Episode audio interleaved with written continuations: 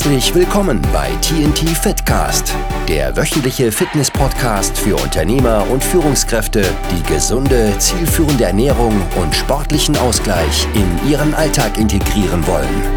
Hier sind deine Gastgeber Tobi und Timo, die dich und spannende Unternehmerpersönlichkeiten begrüßen dürfen.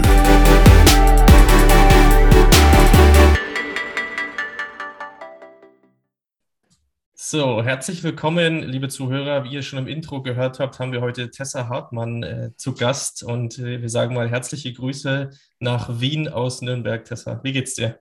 Oh, ja, danke. Mir geht's super gut. Danke für die Einladung. Ich freue mich, dass wir es endlich geschafft haben. Wir haben das echt schon äh, länger geplant. Äh, jetzt ist es endlich soweit.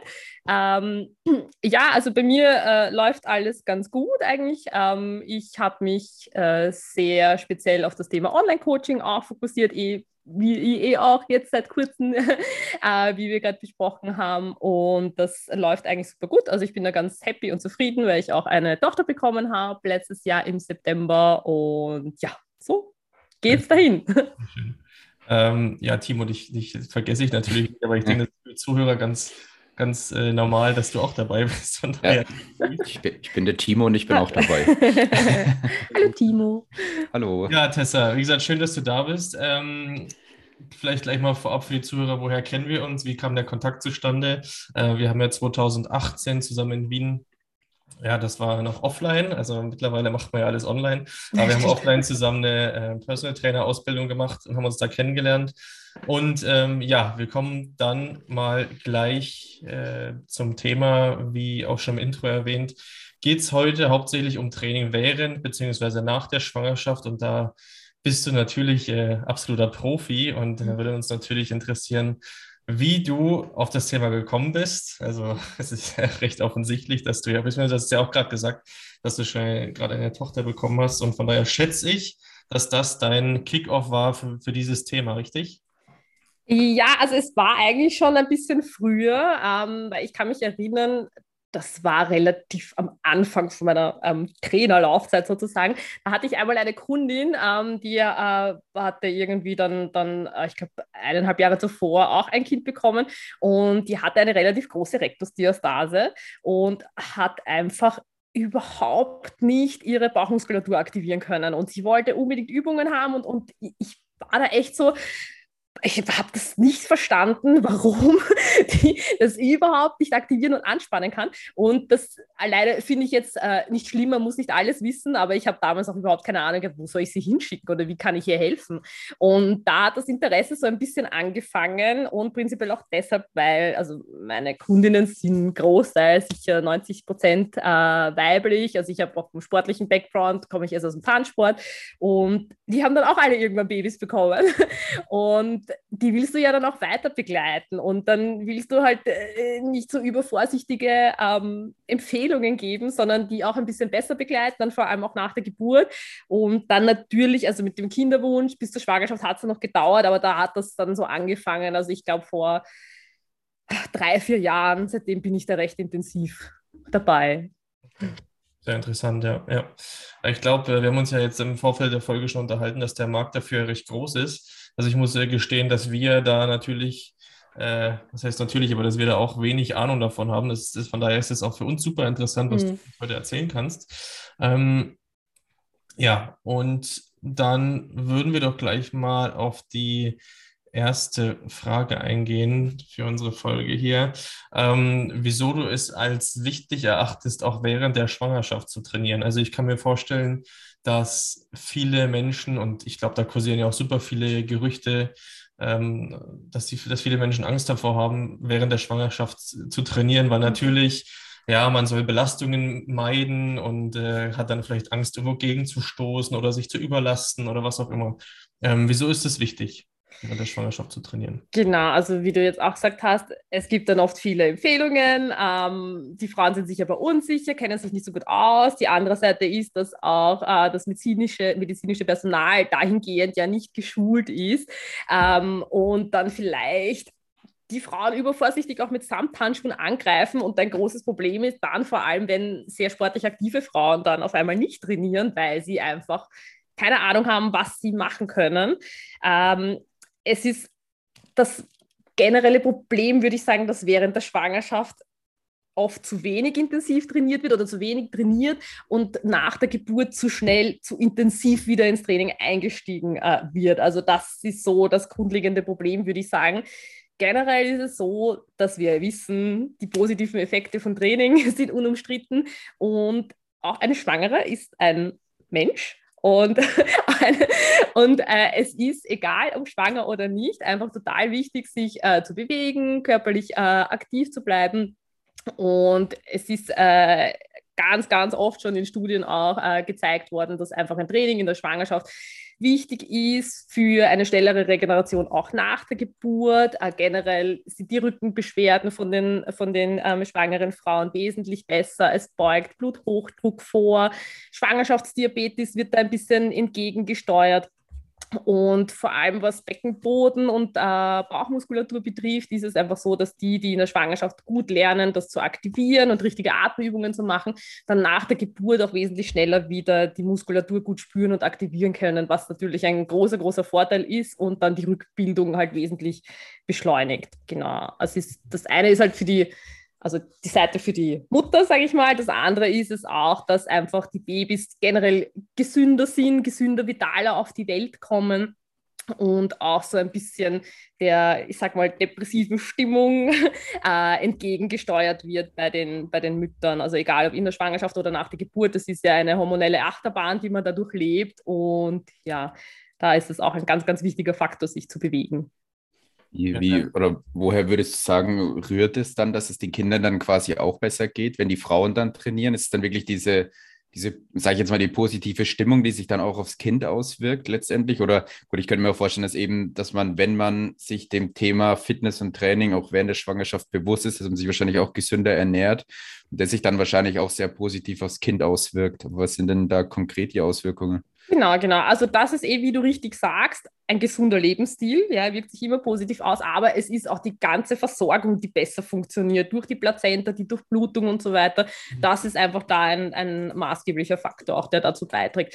Ähm, das, was halt wirklich so ein bisschen das Problem der Bubble ist, sage ich mal, dass die die es prinzipiell eh wissen, wie es gut funktioniert, die sind ja da eh drinnen. Aber die Schwierigkeit ist dann immer die zu erreichen, die es eben nicht wissen oder die da vielleicht nicht richtig dahingehend beraten werden. Deswegen ist es ganz, ganz wichtig, das echt in die Welt hinauszuschreien, wie wichtig das ist, dass man sich auch während der Schwangerschaft wirklich bewegen darf. Man darf auch trainieren, ist alles, alles möglich. Ähm, man muss ein paar Dinge beachten natürlich, die sind wichtig, aber Bewegung ist ganz, ganz wichtig.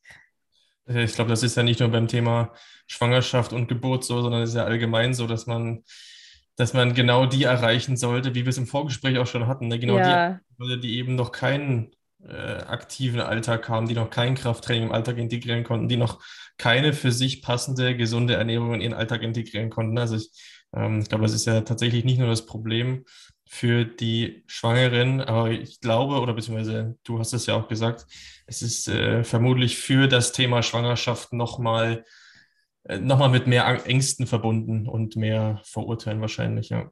Genau, genau so ist es, ja. ja du hast schon äh, ein paar coole, coole Sachen gesagt, was da wirklich positive Effekte sind auf das ganze Thema. Ähm, ich würde es, oder wir würden gerne das Thema ein bisschen ähm, teilen und zwar ähm, machen wir es mal so, dass wir jetzt unterteilen in vor bzw. während der Schwangerschaft und mhm. vielleicht danach. Du, falls es keine gute Aufteilung ist, kannst du es gern, ähm, gern mitteilen, aber ich schätze, so können wir vielleicht einen ganz guten, ganz guten Bruch reinbringen. Und ähm, gibt es da Punkte, die man während der Schwangerschaft äh, ja, total falsch machen kann? Also gibt es da Red Flags, wo du sagen würdest, okay, auf keinen Fall machen? Gibt es Übungen, die mhm. gemieden werden sollten? Ähm, Klär uns da mal auf. Genau, also prinzipiell alles, was mit Kollisionen zu tun hat, ähm, ist eher zu vermeiden. Wobei ich jetzt sage, wenn du jetzt Skifahren gehst und du hast keinen Sturz, dann wird das wahrscheinlich jetzt auch nicht ähm, so schlimm sein. Ich, mein, ich weiß, beim Skifahren wirken maßgebliche Kräfte und so weiter, das, das ist schon bekannt, aber äh, man muss da immer so ein bisschen abwägen. Es geht ein bisschen um die eigene Risikoabschätzung, aber prinzipiell alles, wo du einen Impact hast, natürlich, das soll schon vermieden werden. Und das Thema Hitze, da geht es auch darum, dass generell Überhitzung vermieden werden soll, also wirklich auch ein Training in, in, in, in heißen Temperaturen, weil der Fötus einfach die Temperatur nicht selber regeln kann. Und das kann dann auch nochmal ein, ein Thema sein. Und und natürlich, was wichtig ist, Kontraindikationen ähm, muss man beachten. Es ist so, da gibt es so ein bisschen eine, eine, einen Zeitraum am Anfang zwischen, ich habe einen positiven Schwangerschaftstest und der ersten Untersuchung beim Gynäkologen. Da vergehen oft ein paar Wochen. Das ist sehr unterschiedlich vom Arzt abhängig, wann man da das erste Mal hinkommt, aber oft vergeht da auch mal fünf, sechs Wochen. Ja? Ähm, und da ist es dann halt so, dass man dann ein bisschen selber abwägen muss, weil es gibt natürlich auch Kontraindikationen, die einem nicht bewusst sind, die schon da sein können, die dann wirklich, wo man dann sagt, nein, Training vielleicht jetzt mal eher nicht oder in diesem Zeitraum. Ähm, da muss man auch ein bisschen selber abwägen, weil da kannst du natürlich als Trainer jetzt nicht sagen, du darfst oder du darfst nicht, weil du bist kein Arzt, ja, und das ist so ein bisschen, ähm, prinzipiell ist es so, dass man natürlich weiter trainieren kann, also ein positiver Test heißt jetzt nicht, okay, du darfst jetzt einmal nicht trainieren. Ähm, aber da muss man ein bisschen auch für sich selber dann so wirklich auf seinen Körper hören und vielleicht dann auch mal wirklich auch für die Trainerseite wichtig, das Okay vom Arzt, ja, es ist alles in Ordnung, du darfst trainieren, ähm, du musst vielleicht auf das und das aufpassen, aber prinzipiell ähm, ist das in Ordnung. Was so während dem Training wichtig ist, dass man einfach achtet äh, auf Dinge wie, ich habe jetzt einen starken Druck im Beckenboden nach unten, also der Beckenboden unten, das kann man sich vorstellen, so ein Trampolin und da liegen die Organe drauf. Und wenn man dieses Gefühl hat, das drückt so extrem äh, nach unten, dann die Belastung reduzieren. Oder wenn natürlich Spannungsschmerzen auftreten. Ähm, Blutungen, also helles Blut ist immer sofort zum Arzt. Ja. Das sind natürlich auch so Sachen, wo man das Training sofort abbrechen sollte. Ähm, und wenn in einer fortgeschrittenen Schwangerschaft sich die Bauchmuskulatur schon separiert, also da spricht man von einer Rektusdiastase, dann muss man das äh, generell das Core-Training ein bisschen adaptieren, ein bisschen anpassen. Prinzipiell ist es wichtig, auch in der Schwangerschaft den Rumpf zu trainieren, also besonders wichtig, ja, weil der muss ja auch stark sein und viel, viel aushalten, aber man muss halt ein bisschen schauen, wie. Und das andere ist, dass man ein bisschen vorsichtig sein sollte dann in der fortgeschrittenen Schwangerschaft, was die Rückenlage betrifft, weil wenn nämlich die Gebärmutter, ich sage mal, eher un ungünstig liegt, dann drückt die auf die hintere Hohlvene.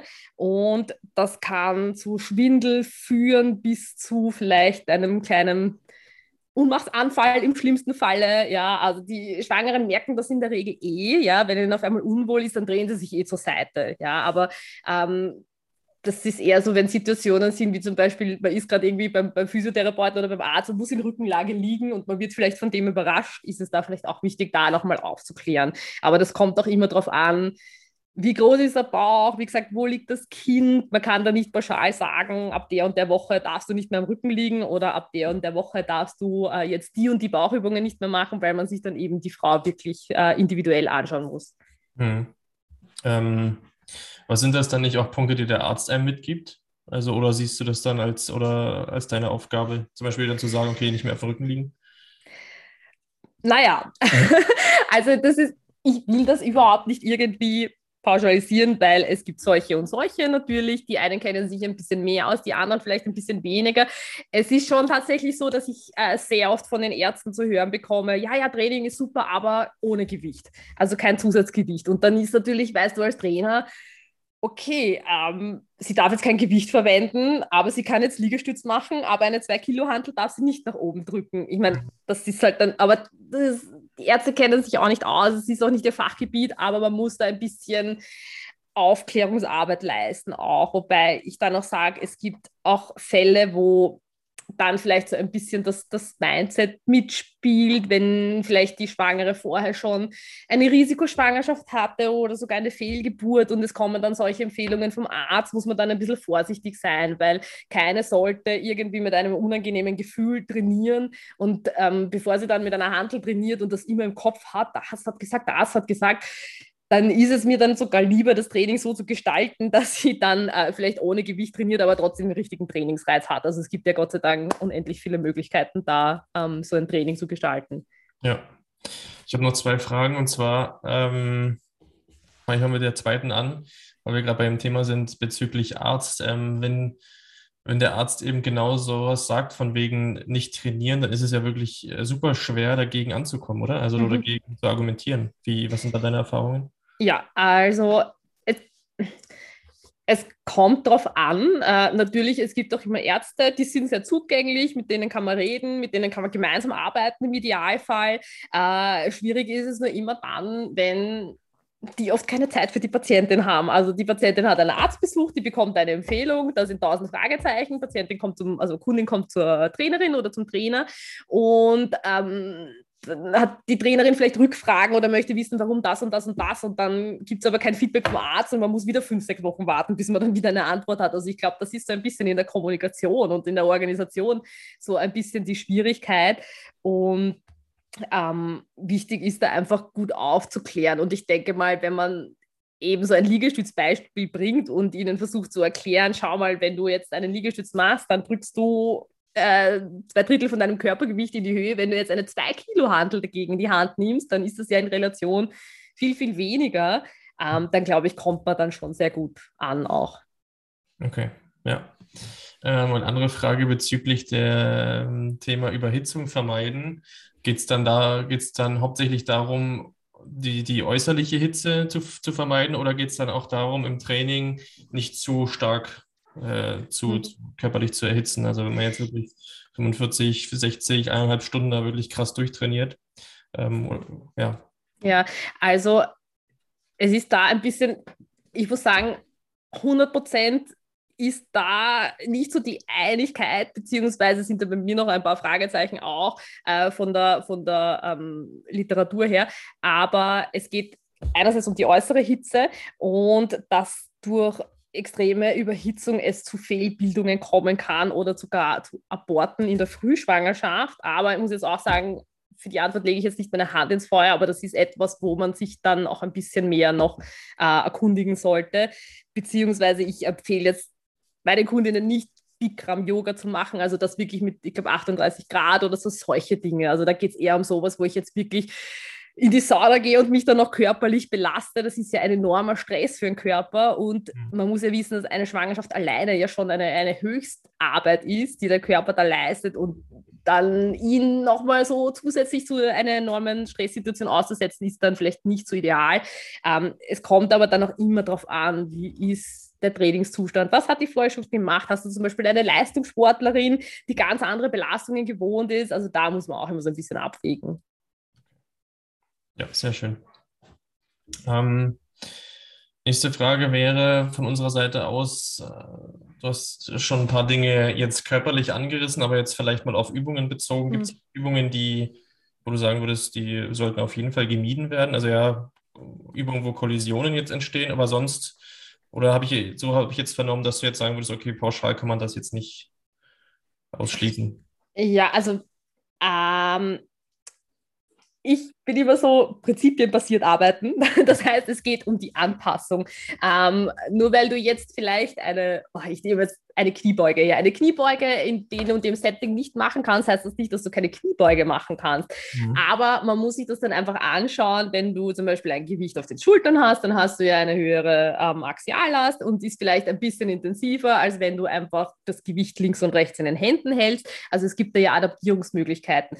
Wichtig ist, dass du im Training in der Schwangerschaft schon lernst, deinen Beckenboden richtig zu aktivieren und zu entspannen und das einfach auch ins Training mitnimmst. Also ich gebe meinen Kundinnen, ich weiß, wahnsinnig auf die Nerven und es braucht ein bisschen mentale Stärke, aber vor jedem Training zumindest zehnmal versuchen, Beckenboden zu aktivieren mit der Atmung und zu entspannen und das wirklich die ganze Schwangerschaft durchgehen, weil wenn das so drinnen ist, dann ist es auch wichtig, dass du es im Training machst und dann überträgt sich das auch auf den Alltag. Also das ist ganz wichtig. Es wird ja alles ein bisschen weicher da unten. Die Babys müssen ja dann irgendwann durchkommen und auf die Welt kommen.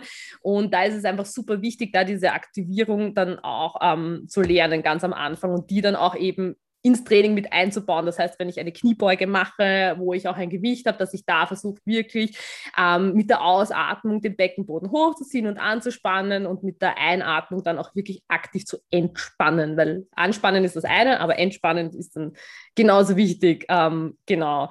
Und Prinzipielles Mobilisieren auch ganz wichtig, also oberer Rücken, unterer Rücken ist etwas, was immer so ein bisschen dann leidet natürlich unter der veränderten Haltung, äh, unter dem zusätzlichen Gewicht, dass man da noch ein bisschen was macht. Aber generell, das Training kann eigentlich ähnlich aussehen wie davor, aber halt mit so entsprechend ähm, ein bisschen Anpassungen, wie ich vorher auch schon gesagt habe, Rückenlage. Ähm, anderes Thema ist aber auch, äh, wenn du zum Beispiel eine Rektusdiastase schon hast, das heißt, die Bauchmuskulatur ist schon ein bisschen ähm, offen, dann solltest du dich ja nicht äh, über vorne aufrichten und, und nach hinten zurücklehnen. Das heißt, wenn du jetzt Bankdrücken auf einer Bank machst, dann ist das schon ein bisschen schwierig, sich auf den Rücken zu legen, ohne sich quasi nach hinten rollen zu können und wieder aufzurichten. Also das, äh, obwohl die Übung ja an sich jetzt dann eigentlich kein Problem wäre, aber das sind dann die Dinge, da kommt man dann drauf, okay, das ist jetzt vielleicht doch etwas unpraktisch, da muss ich dann ähm, ein bisschen adaptieren. Aber das, was auch wichtig ist, man darf auch den Bauch spüren während dem Training. Also es kommen dann oft so die Sachen wie so, ah, ich weiß nicht, ich spüre eine Spannung in meinem Bauch. So, ja, das ist auch vollkommen okay.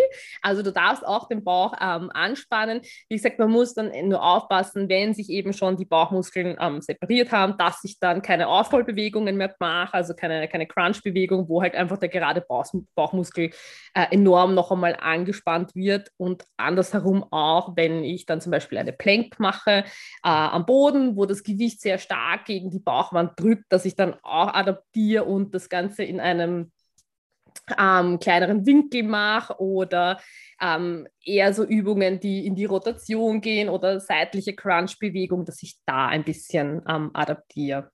Ja. ja.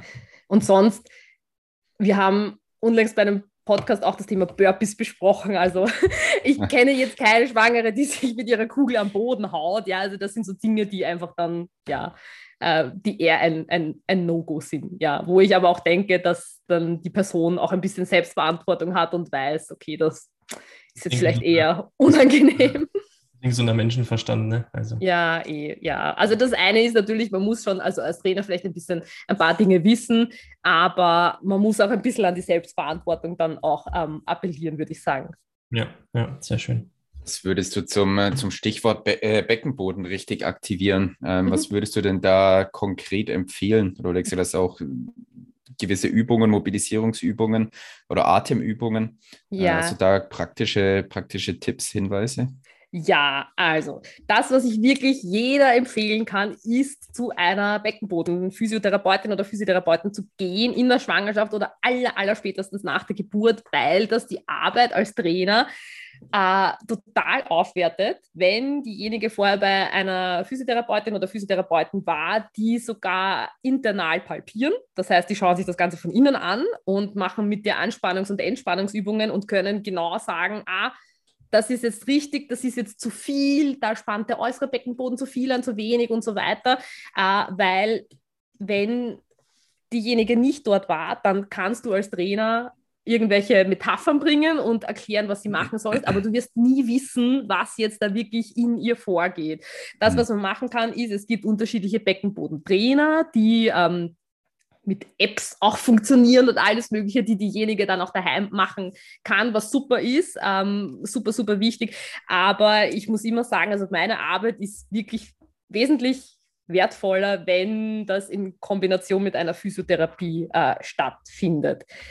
Natürlich, das kann sein, dass das nicht möglich ist, dass es vielleicht äh, keine richtige Ansprechperson gibt oder dass auch ein finanzielles Thema ist, ist natürlich auch äh, möglich. Dann gibt es unterschiedliche Metaphern wie zum Beispiel, vielleicht viele kennen diese Aufzugmetapher, ja, äh, du stellst dir vor, du ziehst einen Lift nach oben, wobei das dann auch eher so ist, dass du dir zuerst vorstellst, die Lifttüren gehen zu und dann ziehst du diesen Lift in den Kopf nach oben, ähm, durch den Beckenboden quasi mit der Ausatmung. Äh, nicht die Luft zu stark hinausblasen, sondern eher so ein sanftes Ausatmen, was dann wirklich ganz, ganz äh, lang ist. Ich finde das immer sehr vergleichbar für jemanden, der schon mal so einen Alkoholtest gemacht hat. da musst du ja auch gefühlt ewig lang in dieses Röhrchen reinblasen. Und so ähnlich fühlt sich das an, wenn du diese Ausatmung quasi machst und den Beckenboden dann anspannst und wirklich hochziehst. Also man muss sich eben vorstellen, der Beckenboden liegt da unten drinnen, wie so ein Trampolin. Und wenn du eben ausatmest und anspannst und dir vorstellst, dieser Aufzug geht hoch, dann ziehst du das quasi nach oben. Ähm, und wenn du dann wieder aus, äh, einatmest, dann versuchst du ihn zu entspannen und dann geht das auch ein bisschen wieder zurück nach unten. Und diese Atemübungen versuche ich immer zuerst am Anfang vor dem Training entweder äh, im Liegen, wenn es noch geht, am Anfang von der Schwangerschaft oder halt später einfach im Sitzen zu machen oder auch im Stehen, also unterschiedliche Positionen einfach ausprobieren. Seitenlage ist oft auch ganz angenehm für die Schwangeren. Und dann aber auch während den Übungen versuchen, diese Atmung auch auszuführen, was mitunter natürlich die äh, Übungsausführung ein bisschen verlangsamt. Und da kann es auch zu koordinativen Problemen auf einmal kommen, weil das vielleicht diejenige gar nicht gewohnt ist, jetzt so zu atmen. Und dadurch wird das Arbeitsgewicht dann meistens auch schon einmal so ein bisschen drastischer reduziert. Aber das macht nichts, weil darauf kommt es jetzt auch nicht an.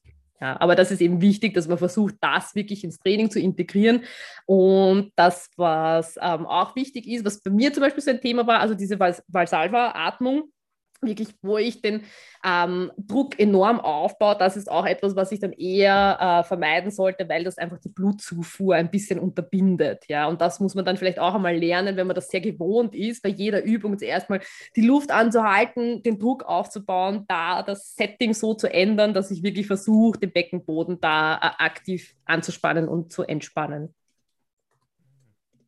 Sehr ausführlich und interessant auf jeden Fall. Sehr gut.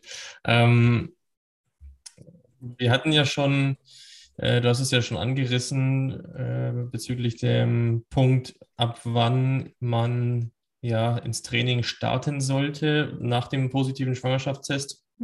Hast du ja vorhin schon gesagt, dass man selber auf den Körper hören sollte, beziehungsweise das okay vom Arzt holen sollte. Mhm. Ähm, und du hast es auch vorhin schon erwähnt, dass du bis kurz vor der Geburt dann wirklich Krafttraining gemacht hast. Mhm. Ja. Ja, also kann man das schon so vom Zeitraum her ähm, einordnen? Ja, also das, ich, ich gebe dann immer so ein bisschen meine, persönliche Geschichte, weil ich glaube, damit kann man dann ganz gut auch was anfangen. Also ähm, auch wenn ich jetzt sage, du kannst jederzeit trainieren, bei mir war das auch so. Ich habe auch den positiven Schwangerschaftstest gehabt und ich konnte an nichts, ich war gerade am Weg zum Training und konnte an nichts anderes denken, du bist schwanger, du bist schwanger, du bist schwanger.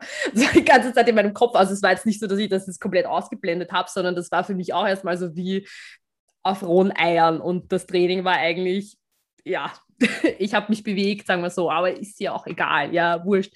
Äh, und dann beim Ende, also hatte ich ähm, super, super viel Glück, mir ging es super gut. Ähm, sie ist ja erst in der äh, Anfang 42. Woche auf die Welt gekommen, also ich war ja gefühlt ewig schwanger und ähm, ich mir ist am besten gegangen in den letzten Wochen und ich habe wirklich, äh, also dreimal in der Woche konsequent ein Krafttraining gemacht. Natürlich hat das ein bisschen anders ausgesehen ähm, als sonst, aber das ja, war total wertvoll und, und wichtig und das war einfach super, ähm, dass mir da so gut gegangen ist, noch so kurz äh, bis äh, vor der Geburt. Also würdest du sagen, ähm, um den, den Zeitpunkt bis wann einzuordnen, solange es dir halt einfach gut geht und dich gut fühlst? Genau, und beziehungsweise solange es keine Kontraindikationen gibt, weil es natürlich schon sein kann, dass dann in den letzten Wochen Dinge auftreten, die dann ein Training einmal, wo man sagt, okay, mm, jetzt einmal ein bisschen runter vom Gas. Das kann natürlich auch sein. Also nur weil das jetzt am Anfang quasi eine, ähm, eine super tolle Schwangerschaft ist, äh, ohne, ohne Komplikationen, heißt das halt nicht, dass es dann vielleicht in den letzten, im dritten Trimester oder in den letzten zehn Wochen irgendwelche Dinge gibt, die dann vielleicht zu intensiv für die Gebärmutter sind, wo dann die Frauen schon sehr starke Vorwehen haben. Also wenn, wenn, wenn die Frauen, die greifen sich eh am Bauch. Ja, also man sieht das dann eh, okay, wenn die sich am Bauch greifen, dann ist immer so mal nachfragen, ist alles in Ordnung. Und dann ist oft so, dass der Bauch schon sehr, sehr hart wird, weil die Gebärmutter, die trainiert ja quasi für die Geburt schon in der Schwangerschaft und da soll man dann einfach mal sich kurz hinsetzen und wenn dann der Bauch auch wieder weich wird, dann ist alles super in Ordnung. Aber ähm, da auf jeden Fall dann vielleicht auch nochmal beim Arzt abklären, ob da eh alles in Ordnung ist, äh, vielleicht das Training ein bisschen von der Intensität her reduzieren oder ein bisschen anders gestalten. Kürzere Trainingsblöcke sind auch möglich. Es muss ja nicht jeder da jetzt eine Stunde trainieren. Ja, es ist auch super, wenn man sich einmal 20 Minuten ähm, bewegt und was macht und vielleicht schaffe ich es dann öfters. Ähm, man muss halt einfach immer schauen, wie geht es einem in der Einheit, nach der Einheit oder am Tag danach. Ja. Wie würdest du es jetzt mit, mit dem Stichwort Trainingsauslastung und Intensität im Training während der Schwangerschaft, wie würdest du das einschätzen? Also ich kann mir vorstellen, dass man eben da dann oder dass das ein entscheidender Punkt ist, wo man einfach ein bisschen runterschrauben sollte oder wie, wie ist da deine Einschätzung, dass ich halt einfach nicht mehr so ans Limit gehe, wie ich es vielleicht vorher gemacht habe? Genau, also bei mir trainiert keiner bis zum Muskelversagen äh, in der Schwangerschaft, weil es ist ja auch ein begrenzter Zeitraum und man muss auch schon sagen, du hast ja schon eine sehr hohe Verantwortung, was das betrifft. Und was ist dieser Zeitraum im Verhältnis zu deinem anderen Trainingsleben äh, sozusagen? Also es ist jetzt da nicht wichtig, sich irgendwas zu beweisen, überhaupt nicht. Aber ich bin auch nicht der Ansicht, dass man jetzt pauschal sagen kann, du darfst in der Schwangerschaft nicht mehr als fünf Kilo tragen oder so. Also das finde ich mhm. einfach extrem davon abhängig, was du schon vorher gemacht hast. Und ich weiß nicht, woher diese Empfehlungen kommen. Ich kann mir nicht vorstellen, dass, dass das gut untersucht werden konnte, ab welchem Gewicht was da passiert, weil es gibt halt äh, das Problem in der Studienlage natürlich, Studien mit Schwangeren ja, ein bisschen rar und auch danach, aber man muss einfach extrem schauen, was hat diejenige vorher schon gemacht. Also wenn eine, eine Frau ähm, Kreuzheben mit 100 Kilo macht, dann wird sie nachher nicht nur 5 Kilo heben. Also mhm. das ist dann, ja, Wisst ihr, was ja, ich meine? Ja, also klar. man muss dann schon so ein bisschen ähm, das auch doch äh, ja, abschätzen und schauen, was diejenige schon gewohnt ist und gemacht hat. Dann natürlich gibt es Kontraindikationen, gibt es irgendwelche Symptome, die vielleicht auftreten während dem Training, aber auf jeden Fall natürlich ein bisschen runter vom Gas, weil man auch sagen muss, dass durch diese ganze Social-Media-Geschichte dann doch auch viele Frauen sich ähm, ein bisschen einen Druck machen oder viel sehen, was andere machen. Ähm, und dann kriege ich oft so Nachrichten, ja, und was die noch macht, und das ist ja Wahnsinn, und da merkt man ja überhaupt nichts. So, ja, du hast keine Ahnung, wie sie geht, du hast keine Ahnung, wie die Schwangerschaft verläuft, wie dann die Geburt verläuft. Also, das ist einfach ganz, ganz, ganz wichtig. Ja. Ja. Wenn wir jetzt mal davon ausgehen, dass wir eine, eine Frau haben, die vielleicht sogar eher schon in die leicht übergewichtige Richtung geht, ähm, macht überhaupt kein Training oder sich überhaupt nicht sportlich betätigt, wird dann schwanger. Ähm, würdest du da auch sagen, dann das als Zeitpunkt zu nehmen, dann ins Training einzusteigen? Ja, auf jeden Fall. Also jeder kann auch in der Schwangerschaft, wenn vorher nicht trainiert wurde, im, ins Training einsteigen steigen. Und gerade bei übergewichtigen Frauen ist es ja schon noch einmal so, dass meistens so dieses Gewicht, was ja schon da ist, noch einmal ein enormer Druck zusätzlich auf dem Beckenboden herrscht, dass da einfach diese mhm. Dinge ganz, ganz wichtig sind. Ja. Und da muss man auch ein bisschen schauen, Gewichtszunahme in der Schwangerschaft, wenn du vorher schon übergewichtig bist, solltest du ja nicht wirklich so viel Gewicht zunehmen. Also das ist ein bisschen abhängig von der Ausgangsbasis. Also dieses, äh, was man oft hört, na, jetzt kannst du für zwei essen das stimmt nicht. Also das ist nicht so, es ist tatsächlich, es erhöht sich schon der Kalorienverbrauch, aber ähm, pauschal kann man es natürlich nicht sagen, weil es kommt immer darauf an, wie groß, wie schwer, wie viel bewegt sich die Frau, ja. Ähm, also es ist natürlich schon ein bisschen was, aber es, wir sind weit entfernt davon, dass wir sagen, du kannst jetzt ähm, doppelt so viel essen und ja, vielleicht ist das dann auch so ein bisschen, ich bin jetzt schwanger und ähm, ich gönne mir das und es ist auch okay, ja, man darf sich auch natürlich gönnen, ähm, aber wenn es da vielleicht so Probleme gibt, die da in die Richtung Übergewicht gehen, dann muss man das schon ein bisschen auch ähm, am Schirm haben, aber da ist auch dann der Arzt, also dazu da, bist du jedes Mal gewogen und so weiter, sich mhm. diese Dinge anzuschauen, aber prinzipiell kann jeder in der Schwangerschaft mit dem Training anfangen. Soll das auch. Ja, ich glaube auch, dass, dass da wahrscheinlich das große Problem ist oder vielleicht ein kleiner Mindset-Fehler, ne? wenn ich dann denke, ja, ich bin jetzt schwanger und jetzt kann ich essen, was ich will, ich kann machen, was mhm. ich will, weil ich, ich bin ja schwanger. Ja. Ne? Ich glaube, dass da vielleicht oder, oder meine Einschätzung jetzt mal ein bisschen, ein bisschen der Fokus fehlen könnte, ähm, zu sagen, ja, nee, genau jetzt ist es wichtig, mich mhm. um meine Gesundheit, um Training zu kümmern. Ja, ja, auf jeden Fall. Also Ernährung ist, ist da auch super, super wichtig. Wobei es dann natürlich auch wieder Frauen gibt, denen es so übel, dass sie halt dann vielleicht wirklich nur Schinkenkäsetoast essen können, dann ist das ja. wieder eine andere Sache. Aber prinzipiell sollte man schon sehr auf eine ausgewogene Ernährung achten, ja. Was mich jetzt äh, einfach interessiert, ähm, macht da, machen da auch Ernährungsinterventionen Sinn? Also wenn sie im Übergewicht schon ist, was natürlich logischerweise, was wir alle wissen, nicht gerade gesundheitsförderlich ist, ähm, mhm. und dann schwanger wird, machen da, macht es da Sinn, in die nochmal am Anfang der Schwangerschaft in die Diät zu gehen oder ist es dann eher. Nein, also ganz wichtig, äh, also Schwangerschaft und auch in der Zeit danach, solange gestillt wird, nicht auf Diät gehen, ähm, weil das einfach, das, das verlangt dem Körper so viel ab und das ist einfach der falsche falsche Zeitpunkt. Also auch dann gerade beim Stillen hast du ja auch einen enormen Energieverbrauch und da ist es einfach total auch wichtig, dass da auch alle wichtigen Nährstoffe und so weiter ankommen. Ähm, ich muss aber immer sagen, ich bin keine Diätologin. Also wenn es da wirklich um solche Themen gibt, die in die Ernährungssache gehen, dann, dann gebe ich das ab. Also das ist auch wichtig, dass man da in Richtung Netzwerk denkt, so, dass man da jemanden hat, der dann auch die Personen unterstützen kann. Also das bei mir war es wieder umgekehrt, weil ich habe mir so viel übergeben, dass ich da wirklich also Probleme hatte, irgendwie ähm, was, was, was zuzuführen und habe dann auch ähm, eben da mit, also viele wichtige Tipps bekommen, wie ich halbwegs dann noch äh, Nährstoffe zuführen kann, so gut wie es ging. Okay. Sehr schön. Dann bringen wir mal einen kleinen, kleinen Bruch rein ähm, äh, und gehen mal zu dem Zeitpunkt nach der Geburt. Mhm. Ähm, gut, du hast es vorhin auch schon angerissen, wie förderlich dann Krafttraining während der Schwangerschaft sein kann. Aber jetzt, was sind denn so die positiven Effekte mit bei Krafttraining nach der Geburt? Mhm. Genau, also prinzipiell ist es so, äh, nach der Geburt kommt einmal der Zeitraum vom Wochenbett. Das ist, wenn du spontan äh, entbindest, also normal vaginal sind das ungefähr äh, acht Wochen. Wenn du einen Kaiserschnitt hattest, erhöht sich das Ganze ungefähr auf äh, zwölf Wochen. Und das ist ein Zeitraum, da sage ich mal, da wird kaum ein Trainer mit den Kundinnen zu tun haben, ja, weil da geht es einfach darum, wirklich ähm, sich zu erholen, viel zu liegen. Diese Rückbildung ist ganz wichtig, weil eben durch den Druck nach unten senken sich die Organe etwas ab und die müssen sich dann wieder erholen und die, die Plazenta muss sich zurückbilden und da ist etwas, was halt, äh, wo halt langes Stehen und so weiter nicht so positiv ist. Ich meine, das natürlich jeder, der schon mal ein Kind bekommen hat, weiß, man muss auf den Beinen sein fürs Kind und das ist auch alles in Ordnung, aber ich äh, bin da immer ein bisschen vorsichtig, weil oft empfohlen wird, ähm, na, also Training nicht, aber geh spazieren, geh spazieren. Und das war auch bei mir in der Schwangerschaft immer, na, spazieren ist super, geh spazieren. Und das, diese Belastung darf man nicht unterschätzen, weil du hast für den Beckenboden jedes Mal eine Stoßbelastung, auch wenn es nur Spazierengehen ist. Aber es ist tatsächlich wichtig, dass da die ähm, Frauen nach der Geburt viel, viel liegen, Beine hochlagern und prinzipiell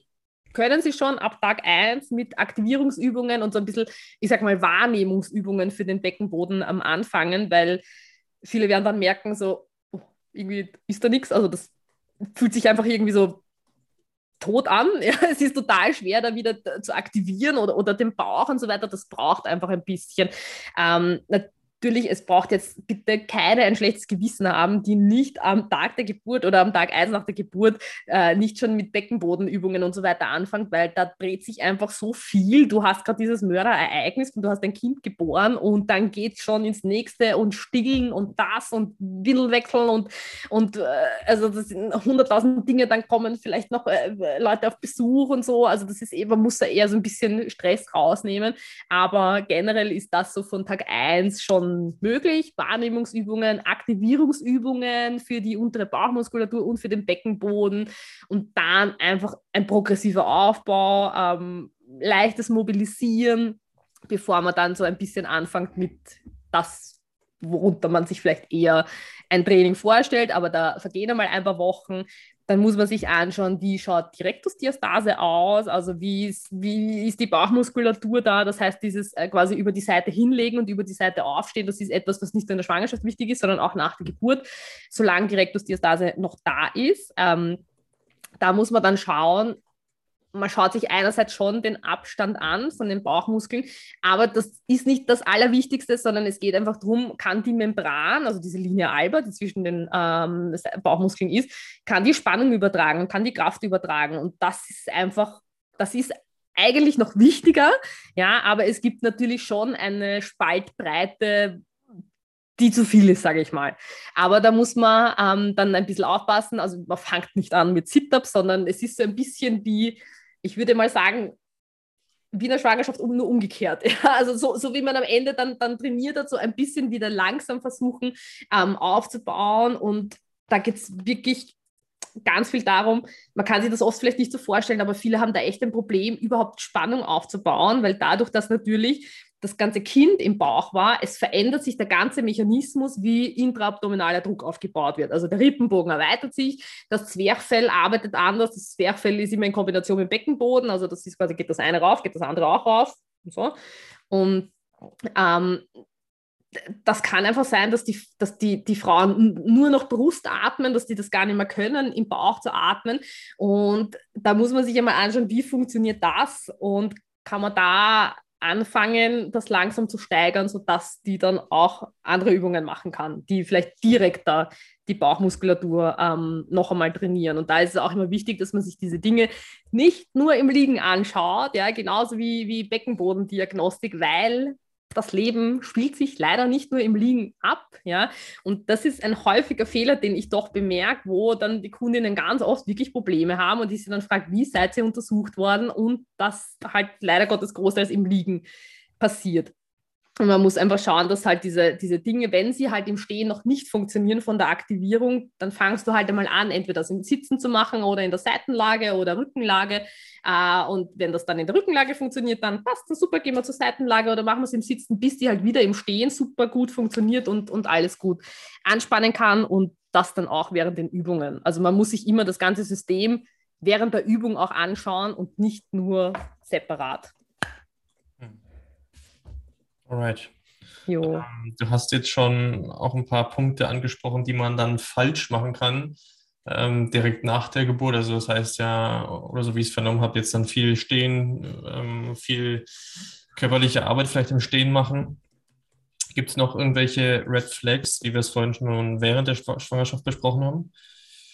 Na, also es ist wieder, es geht wieder eigentlich um dieses Prinzipien anschauen. Ja, also ich empfehle dann wirklich jeder geht zu einer Beckenbodenphysiotherapeutin oder Physiotherapeuten, weil man muss sich halt vorstellen, so man hat diese Geburt und man hat in der Regel eine Untersuchung sechs Wochen nach der Geburt und dann heißt ja, du darfst jetzt alles machen. Also bis zu den sechs Wochen darfst du ja meistens nichts machen. Also da bekommen die Frauen auch meistens eine lange Liste, was sie alles nicht machen dürfen. Und nach sechs Wochen wirst du einmal kurz angeschaut und ach, okay, du darfst jetzt alles machen. Und dann kommen natürlich die Fragezeichen was heißt das jetzt für mein Training, was heißt das vielleicht für meine Sportart, ja, und dann passiert das halt oft, dass dann, na, ich gehe jetzt mal laufen. Und das ist halt oft das, wo halt dann wieder so dieser enorme Druck nach unten ähm, auftaucht und äh, wo es halt auch wirklich oft zu langfristigen ähm, Inkontinenzproblemen kommen kann, weil das halt so ein enormer Druck ist und das System halt noch nicht äh, rückentwickelt ist. Also mhm. das, worauf ich wirklich achten möchte, weil das halt so klassisch ist, dieses, oh, ich möchte laufen gehen, ich möchte jetzt wieder rausgehen, dass man da echt zuerst ein ein, ein progressives Krafttraining macht, eine Zeit lang, und ich rede jetzt nicht nur von Wochen, sondern vielleicht auch vier bis sechs Monate. Ich bin immer zurückhaltend mit Zeiträumen, ja, aber dass man halt einfach weiß, gut, das ist nichts, was jetzt in ein paar Wochen erledigt ist. Und wenn das funktioniert, vielleicht mit äh, leichten Impact-Belastungen im Krafttraining, also dann schon, schon starten, die quasi laufähnlich sind und dann einmal intervallmäßig wirklich du läufst einmal zwei Minuten, machst einmal wieder ein bisschen Gehpause und so weiter da ein bisschen aufpassen. Also es ist wirklich dieses zu früh, zu intensiv trainieren, weil man muss sich halt schon denken, die Schwangerschaft dauert halt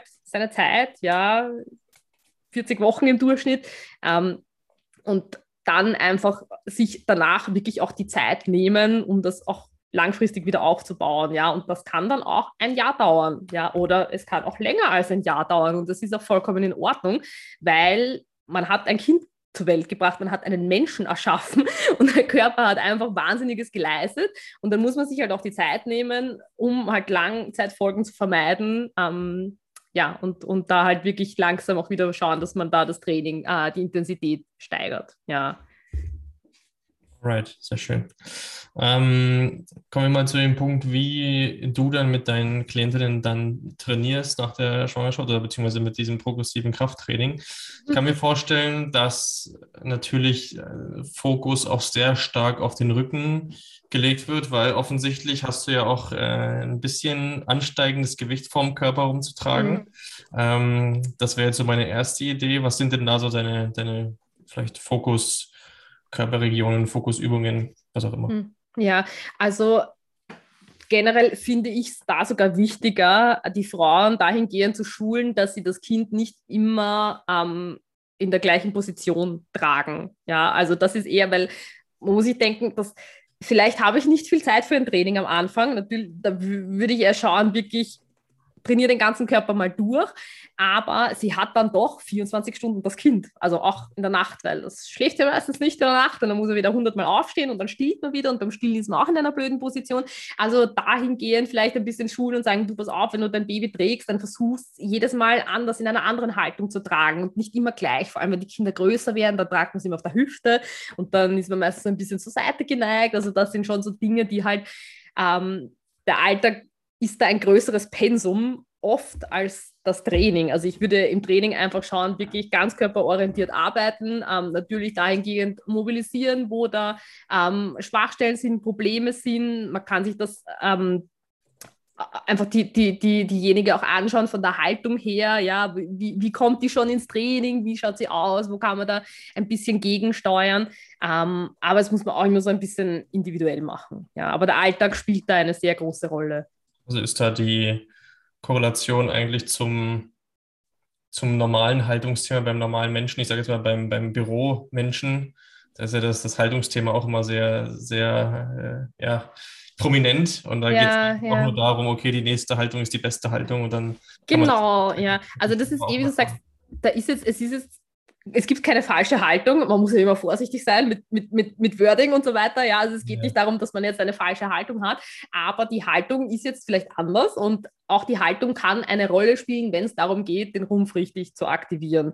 Mhm. Und das kann man sich halt anschauen. Ja, also diese Dinge da ähm, prinzipiell das Wichtige ist einfach wieder die Rumpfkraft aufzubauen und einfach dieses tiefer liegende Stabilisierungsproblem, ähm, weil das etwas ist, was wenn man keine Rückbildung macht, das ist eine Dysfunktion vom Körper, die da herrscht. Und das begleitet dich dann einfach Jahre. Aber auch wenn du jetzt, wenn dein Kind schon fünf Jahre alt ist und du hast diese Probleme, kannst du noch immer eine Rückbildung machen. Also du kannst noch immer etwas verbessern. Nur weil ich es jetzt nicht direkt nach der Geburt habe, ähm, heißt das nicht, dass ich nie eine Verbesserung erzielen kann. Das ist auch wichtig. Klingt für mich schon alles, äh, oder klingt für mich ein bisschen so, als würde man wieder mit dem Trainingsanfänger starten. Also wieder Rumpfmuskulatur aufbauen, Rumpfspannung, solche Dinge, ja. Ja, also es ist, es ist schon, also wenn ich auch dann das von meiner eigenen Schwangerschaft sage, ich habe schon sehr oft wieder angefangen mit dem Training durch Verletzungen und alles Mögliche.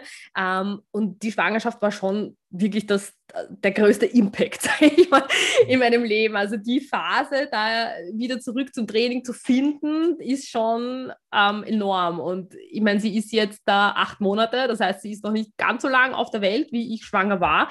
Aber trotzdem bin ich noch nicht dort, wo ich am Anfang war, weil es einfach man muss sich auch denken, der Alltag verändert sich ja. Du trainierst ja oft dann nicht so, so viel wie vorher vielleicht. Das, das verändert ja. sich einfach, aber das ist auch in Ordnung. Ja, also es ist überhaupt nichts Schlimmes oder weswegen man sich da jetzt einen Druck machen soll, weil der Druck kommt immer vom Außen und das ist dann eben, das finde ich dann ein bisschen schwierig eben, dass, dass wenn man dann Bilder sieht oder sich denkt, ja, aber die schaut jetzt auch schon so aus und so. Es ist wirklich diese, ähm, finde zurück zu deinem Pre-Baby- äh, Body-Programme, also das ist, Entschuldigung, ist zum Kotzen, ja. Das, Entschuldigung, dass ich das so ausdrücke, aber das ist wirklich, das ist nicht das Wichtigste nach der Geburt. So ist es einfach.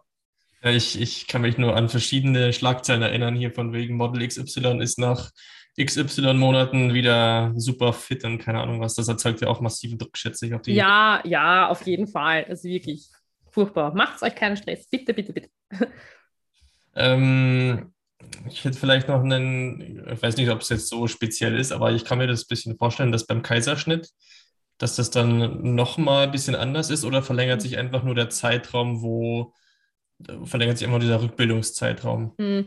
Ja, also das, genau, man kann sich schon also vorstellen und das finde ich auch wichtig, dass ein bisschen das Bewusstsein zu schaffen.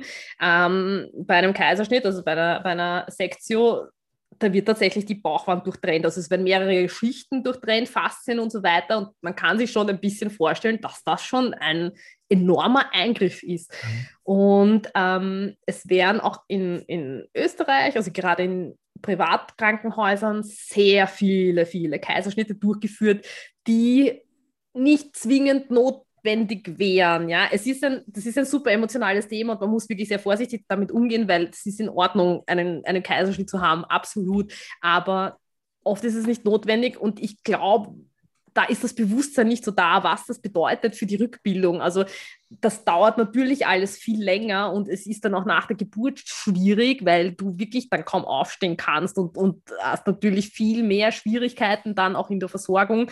Ähm, fürs Baby, weil du bist einfach nicht so schnell mobil, wie wenn du halt ähm, eine ähm, spontane, normale vaginale Geburt hast. Ja, also bei der Rückbildung sagt man dann, also ähm, Wochenbettzeitraum ungefähr zwölf Wochen, aber das ist halt, ist halt super individuell. Ja, man weiß ja auch nicht, es kommt darauf an, wie verhält die Narbe, aber nicht nur äußerlich. Die Narbe kann äußerlich super schön sein, ja, aber das kann in, ihnen zu Schwierigkeiten kommen. Ja, das kann sein, dass man sich das noch einmal ähm, anschauen lassen muss und dieses Narben entstören und wichtig viel massieren und so. Also da kommt dann nochmal ähm, ein bisschen mehr auf einen zu. Ja.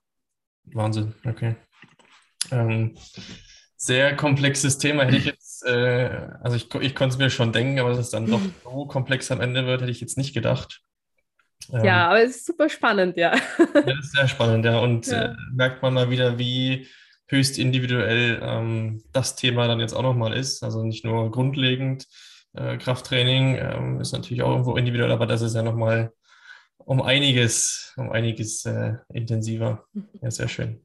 Ich glaube, das ist jetzt auch im Endeffekt, oder was mir denn so kommt, nochmal ein Punkt, weil wir, wir sagen ja auch immer, gut, Krafttraining ist das Wichtigste oder sollte die Grundlage sein oder irgendeine Form des Widerstandstrainings. Ich meine, wenn man Krafttraining sagt, dann denkt immer jeder hier Bodybuilding, Bankdrücken und was weiß ich. Ja. Ähm, aber ich glaube, das ist halt oder das zeigt jetzt auch nochmal, vor allem dann auch für junge Frauen, wie wichtig das Krafttraining an sich ist. Mhm. ich kann mir auch vorstellen, wenn du dann sagst, hey, ich, ich kenne ja selber auch viele, viele jüngere Frauen, die dann ja Cardio ohne Ende machen, dass sie ja. schlank bleiben und was ja, weiß ich. Aber jetzt mit dem Hinblick dann nochmal auch auf die Geburt und was das für eine Auswirkungen während der Schwangerschaft und dann auch nach der Geburt hat, da wird es ja nochmal umso wichtiger, dass man das Thema Krafttraining einfach angeht auch wie du richtig sagst, also die Geburt an sich, ähm, das ist ja auch etwas. Es ist ja nicht so wie im Film, dass ah, da platzt die Fruchtblase und zehn Minuten später ist das Kind da.